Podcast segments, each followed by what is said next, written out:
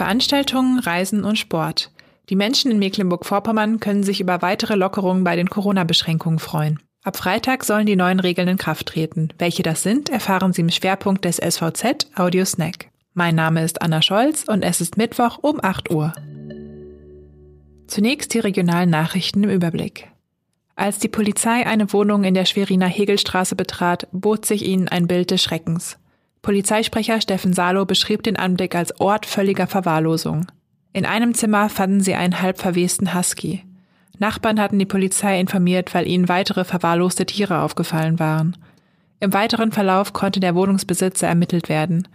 Der gab an, seine Tiere zur Pflege bei seiner Ex-Freundin gelassen zu haben. Von der fehlte jedoch jede Spur. Sie erwartet nun eine Anzeige wegen Verstoßes gegen das Tierschutzgesetz.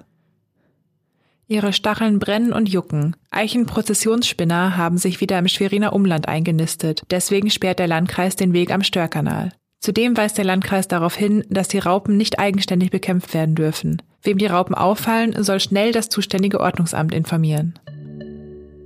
In MV können sich die Menschen von Freitag an wieder ohne strenge Kontaktbeschränkungen treffen.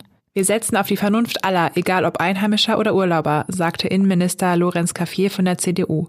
Außerdem verwies er darauf, dass zu Veranstaltungen in Räumen künftig 200 statt wie bisher 100 Personen kommen dürfen. Davon betroffen seien auch Sportveranstaltungen. Damit ist ein Trainings- und Wettkampfbetrieb unter Sicherheitsvorkehrungen wieder möglich. Diskos bleiben zwar zunächst noch geschlossen, die Sperrstunde für Gaststätten wird jedoch bis 2 Uhr in der Nacht verlängert. Als erste Tagestouristen dürfen Busreisegruppen wieder nach Mecklenburg-Vorpommern kommen. Alle Reisenden müssen jedoch registriert werden. Das war der SVZ Audio Snack. Die nächste Folge hören Sie am Donnerstagmorgen.